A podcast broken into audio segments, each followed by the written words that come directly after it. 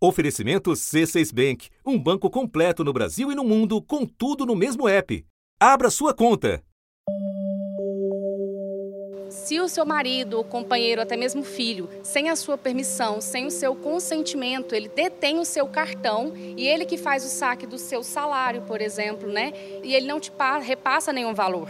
Nós estamos falando de sem você saber, sem você concordar, você não tem controle do seu próprio salário. Tomar o cartão de crédito e bloquear o acesso a contas bancárias podem não parecer violência, mas são, assim como impedir a mulher de trabalhar.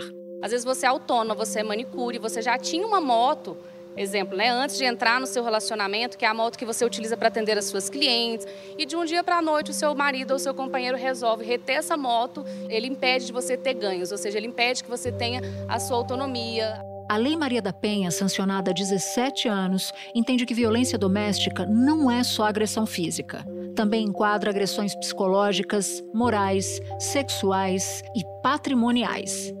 A gente, por muito tempo, ouviu até de forma como sendo um gracejo que Sim. mulheres gostam de apanhar. Mulheres não gostam de apanhar. Mulheres são cobradas para permanecer em relacionamentos, mesmo que em relacionamentos agressivos, abusivos, como se ninguém pudesse romper esse ciclo de violência.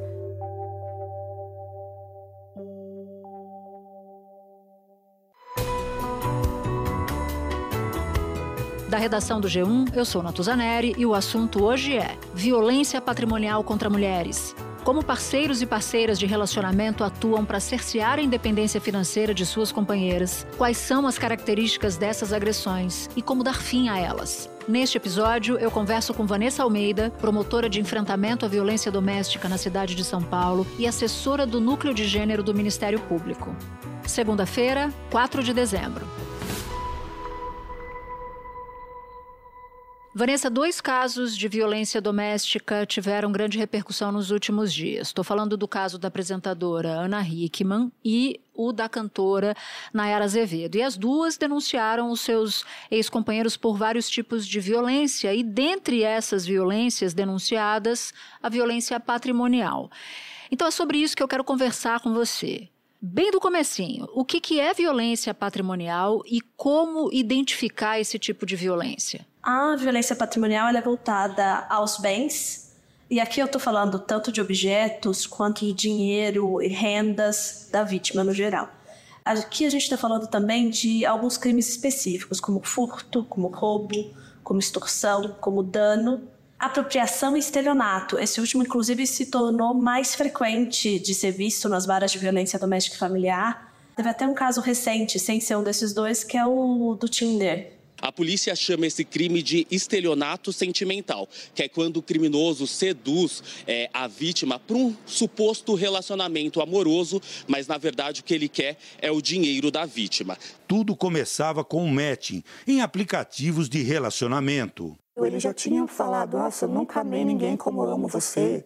É, eu quero viver para o resto da minha vida com você vem morar comigo. Num telefonema, o golpista afirma que, sendo sócia dele na tal loja, esta vítima não ia ter trabalho nenhum. Ele conseguiu tirar bastante dinheiro dela. 100 mil reais. Dinheiro vivo. Dinheiro vivo. Você falava das práticas mais comuns de violência patrimonial. O que, que costuma ser mais frequente? Uh, as mais frequentes são o dano. É, ele invariavelmente está presente uh, seguido da apropriação de benefícios previdenciários, usualmente quando a vítima é idosa, é mãe do agressor. O furto uh, e a apropriação também aparecem bastante. A gente começou a nossa conversa citando dois casos de mulheres famosas, mulheres bem-sucedidas, mas nós sabemos que isso não é uma exclusividade para mulheres famosas e bem-sucedidas. Quais são as formas mais comuns para mulheres que não se enquadram no critério celebridade, Vanessa? Eu diria que a mais comum é o dano. Uh, o dano seguido da apropriação, usualmente de um aparelho celular, de uma televisão, de algum objeto da vítima da residência, seguido da apropriação dos rendimentos. Aos 34 anos, Nayara Azevedo faz sucesso na música sertaneja. A carreira estourou em 2016 com o hit 50 reais. Nayara procurou a polícia agora porque foi impedida de pegar os equipamentos usados nos shows que são de uma empresa em que ela e o ex-marido são sócios. O motivo seria uma retaliação por parte da família do ex, porque a advogada de Nayara pediu que Rafael prestasse contas sobre o dinheiro recebido com o trabalho da cantora. Na ocorrência, Nayara contou que Rafael fez um seguro de vida e colocou ele mesmo como beneficiário e que ela nunca teve acesso à renda que ganhou com o trabalho, porque tudo sempre foi administrado pelo ex-marido e a família dele.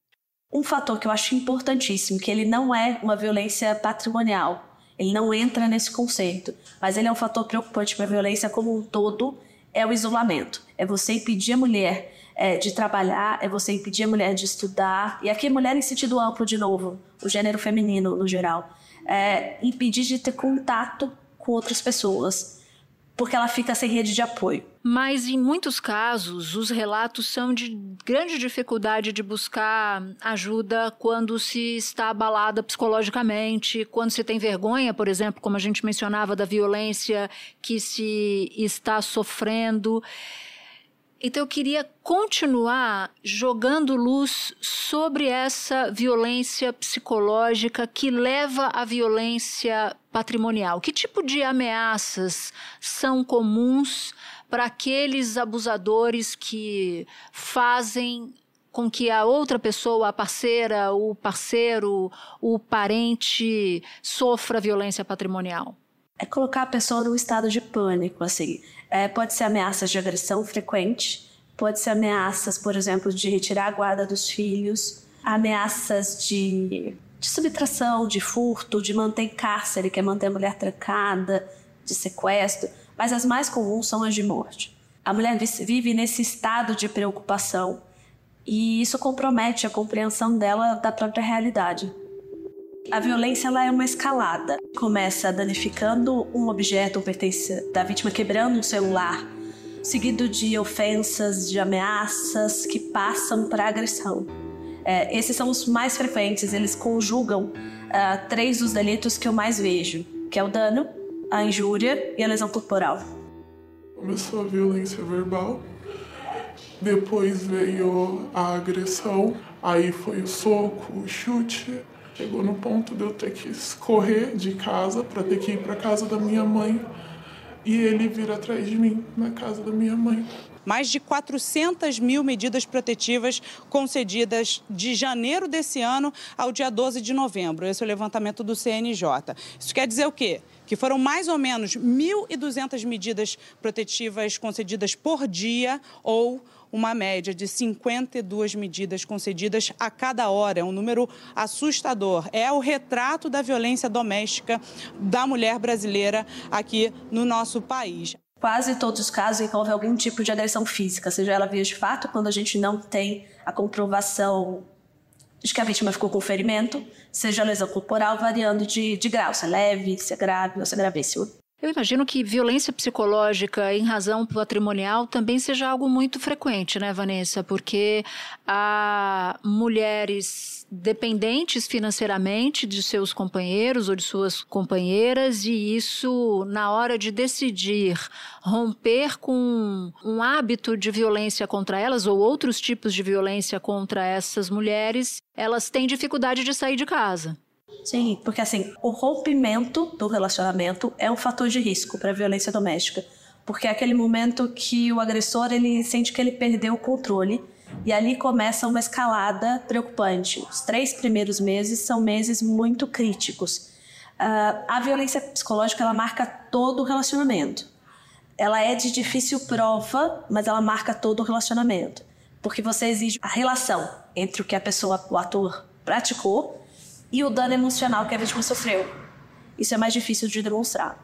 Agora, tentando entender quando há esse tipo de violência com mulheres, com pessoas que são mais vulneráveis, que têm pouco dinheiro, qual, como é que essas mulheres, no caso de, de serem mulheres, elas são alcançadas? Eu queria tentar entender com você se há diferença da violência patrimonial entre vítimas que não tem muito dinheiro ou que tem dificuldade de sobreviver e vítimas que têm um alto poder aquisitivo?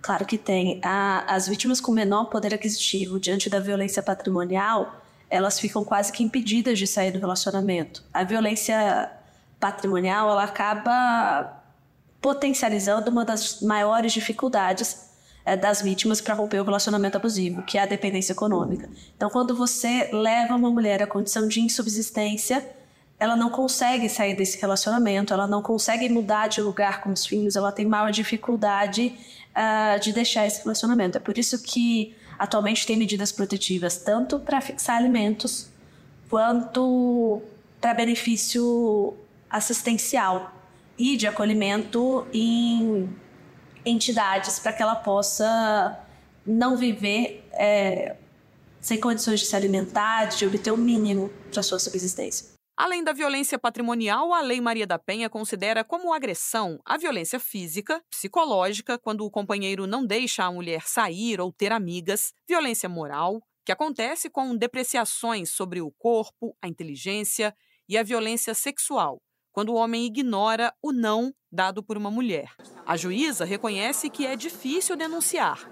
É muito difícil sair do ciclo, né? Porque a sociedade reforça muito esse retorno. Ah, mas você tem uma família tão bonita. Ah, mas não vai separar. Homem é assim mesmo, né? Vou sair da minha casa, eu vou para onde? Meus filhos vão viver de quê? Mas assim, se eu puder deixar alguma mensagem, é que aqui nós somos uma rede de proteção é, eu acho que uma coisa que a gente precisa ter claro é que depende muito da sensibilidade do juiz também. Uma resistência muito grande a fixar medidas protetivas de cunho patrimonial, a fixar alimentos e a fixar medidas que também protejam as crianças que vivem nesse ambiente de violência doméstica, né? ou seja, conceder guarda, regulamentar ou suspender visitas, é, desconsiderando que a vítima permanece no relacionamento por causa dos filhos para a proteção dos filhos, ela não vai deixar a criança com o ofensor. É, e desconsiderando que isso também é uma violência psicológica contra as crianças e que os agressores sabem disso. É, eles fazem uso das alegações de alienação parental para que a vítima se sinta atemorizada, tenha medo de não conseguir ter a guarda dos filhos e permaneça é, no relacionamento tóxico. Agora, você chegou até a mencionar que é muito comum que a violência física contra a mulher comece com abuso psicológico, né? Isso também é presente nos casos de violência patrimonial e como é que dá para perceber, Vanessa, esses sinais de, de risco de violência patrimonial? Como é que uma mulher que agora, nesse momento, está nos ouvindo, pode notar esses sinais de perigo? Acho que o primeiro sinal de perigo é não deixar ter acesso à conta bancária, a não deixar sair de casa, não deixar ter contato ou minimizar esses contatos com outros familiares e com terceiros para quem ela possa buscar ajuda. Assumir todo o controle da gestão patrimonial do casal também é um fator preocupante. Isso pode ser de comum acordo com o casal? Pode, mas pode ser uma manipulação, uma distorção para que a vítima não perceba que ela está sendo é, tendo seu patrimônio lesado.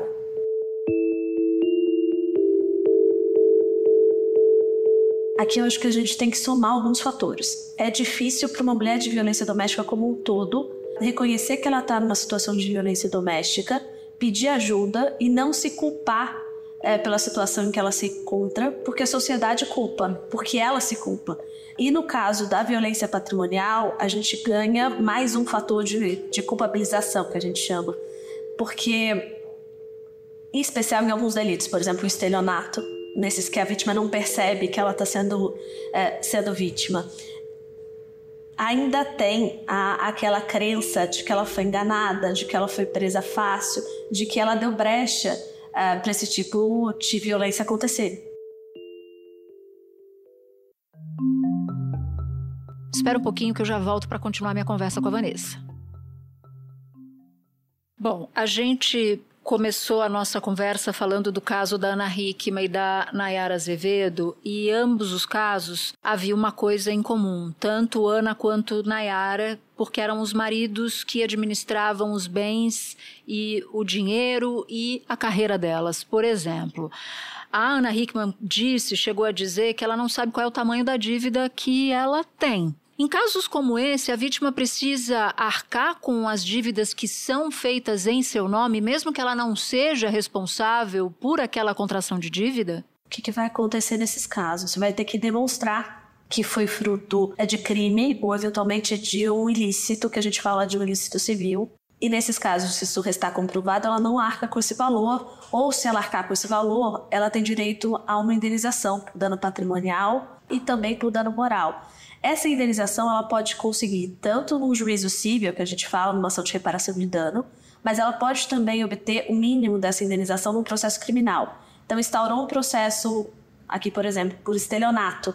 Na hora da sentença, o juiz vai fixar um valor mínimo de perdas e danos por materiais, assim, e por dano moral. O dano moral, em caso de violência doméstica, ele é presumido a posição do Superior Tribunal de Justiça é: existe violência doméstica, tem dano, tem dano moral indenizável, sempre. Entendi.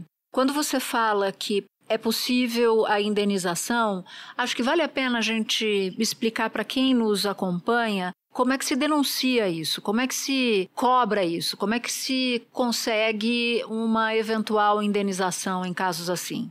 A gente tem duas possibilidades. A gente pode pensar que uma vítima procurou, por exemplo, o Ministério Público e noticiou a existência de um crime e deu início ao processo para ver essa pessoa responsabilizada, ter pena. Nesse processo, se ele for condenado, o juiz pode fixar um valor de indenização é, pelos danos materiais e pelo dano moral. Ela também pode. Com o C6 Bank, você está no topo da experiência que um banco pode te oferecer você tem tudo para sua vida financeira no mesmo app, no Brasil e no mundo todo.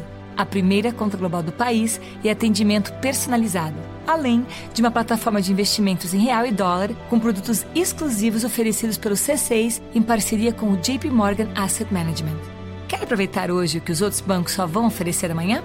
Conheça o C6 Bank. Tá esperando o quê? C6 Bank. É buscar sem o processo criminal, essa indenização num juízo civil, numa ação de reparação de dano. Ou ela pode usar a sentença de condenação e executar isso no juízo civil. Ou seja, só pedir para o juiz civil fixar o valor. Ele não vai discutir de novo é, se existiu ou não um crime. E a gente pode avaliar como é a realidade da notificação? É muito comum a subnotificação, por exemplo, como outros casos de violência contra a mulher? Sim, a, a violência como um todo é muito subnotificada. E aqui eu falo, é subnotificada em especial porque a pessoa não se vê nessa condição de vítima de violência doméstica. Ela acha que isso que aconteceu é, é normal. A nossa sociedade reconhece como normal. Se ela se vê nessa posição, ela se culpa ou ela tem medo de ser culpada pela sociedade. Então, isso aumenta a subnotificação. E aqui a atuação tanto do Ministério Público, quanto da Defensoria, quanto das polícias e da própria família, se a primeira pessoa para quem ela conta não for uma pessoa é, que reconhece essa situação, que não for uma pessoa que não a julgue, ela pode não buscar ajuda novamente. Ela pode, a partir daí, voltar para o relacionamento abusivo. A gente já tem algumas leis de notificação compulsória de violência doméstica. A gente teve recentemente a dos síndicos. A gente tem alguns protocolos que falam de violência em bares e restaurantes, por exemplo, que podem envolver relações afetivas. E é o que a gente chama de de upstanders, é de aliados. A gente precisa que a sociedade como um todo reconheça que precisa fazer alguma coisa, que, algum, que esses comportamentos não são aceitáveis. Porque o, o agressor, ele acredita e ele se vale dessa crença de que as pessoas não querem ver o mal, não querem acreditar que a violência doméstica existe e mais do que isso, de que elas não querem intervir. É, eu não sei se vocês já viram um caso, um caso famoso nos Estados Unidos que a gente fala desse, desse efeito de inação, que é o caso do assassinato da Kitty Genovese, que quando perguntado pro autor é, do homicídio, do feminicídio, por que, que ele praticou ali num local que pessoas poderiam ver, e a frase dele foi o seguinte: as pessoas não fazem nada, as pessoas nunca fazem nada.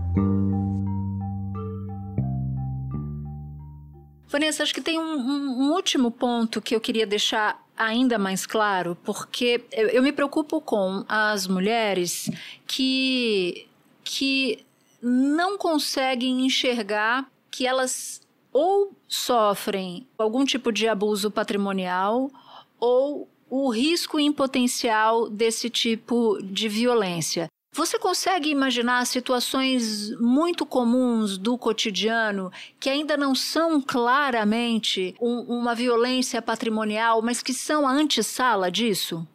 Não saber quais são as despesas da casa, não ter uma quantia para você ter um mínimo de autonomia, não poder saber é, qual é o patrimônio do casal. Esses são indicativos que devem acender uma luz uma luz de alerta. É, assinar documentos sem lei, sem saber o que você está fazendo, acreditando na palavra das pessoas, é muito escada. Vanessa, muito obrigada pelos esclarecimentos e por ter topado falar com a gente. Imagina, foi um privilégio. Antes de terminar, um lembrete. Toda e qualquer violência contra a mulher pode e deve ser denunciada. O Disque 100 e o Ligue 180 funcionam com ligação, mas agora esses serviços também têm canal de atendimento pelo WhatsApp, chat online e aplicativos. E não é só a vítima que pode denunciar. Qualquer pessoa pode denunciar e de maneira anônima se for preciso.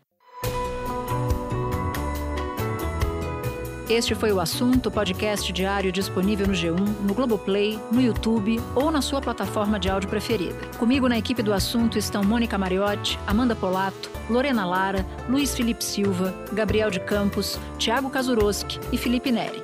Neste episódio colaborou também Ellen Menezes. Eu sou Natuzaneri e fico por aqui. Até o próximo assunto.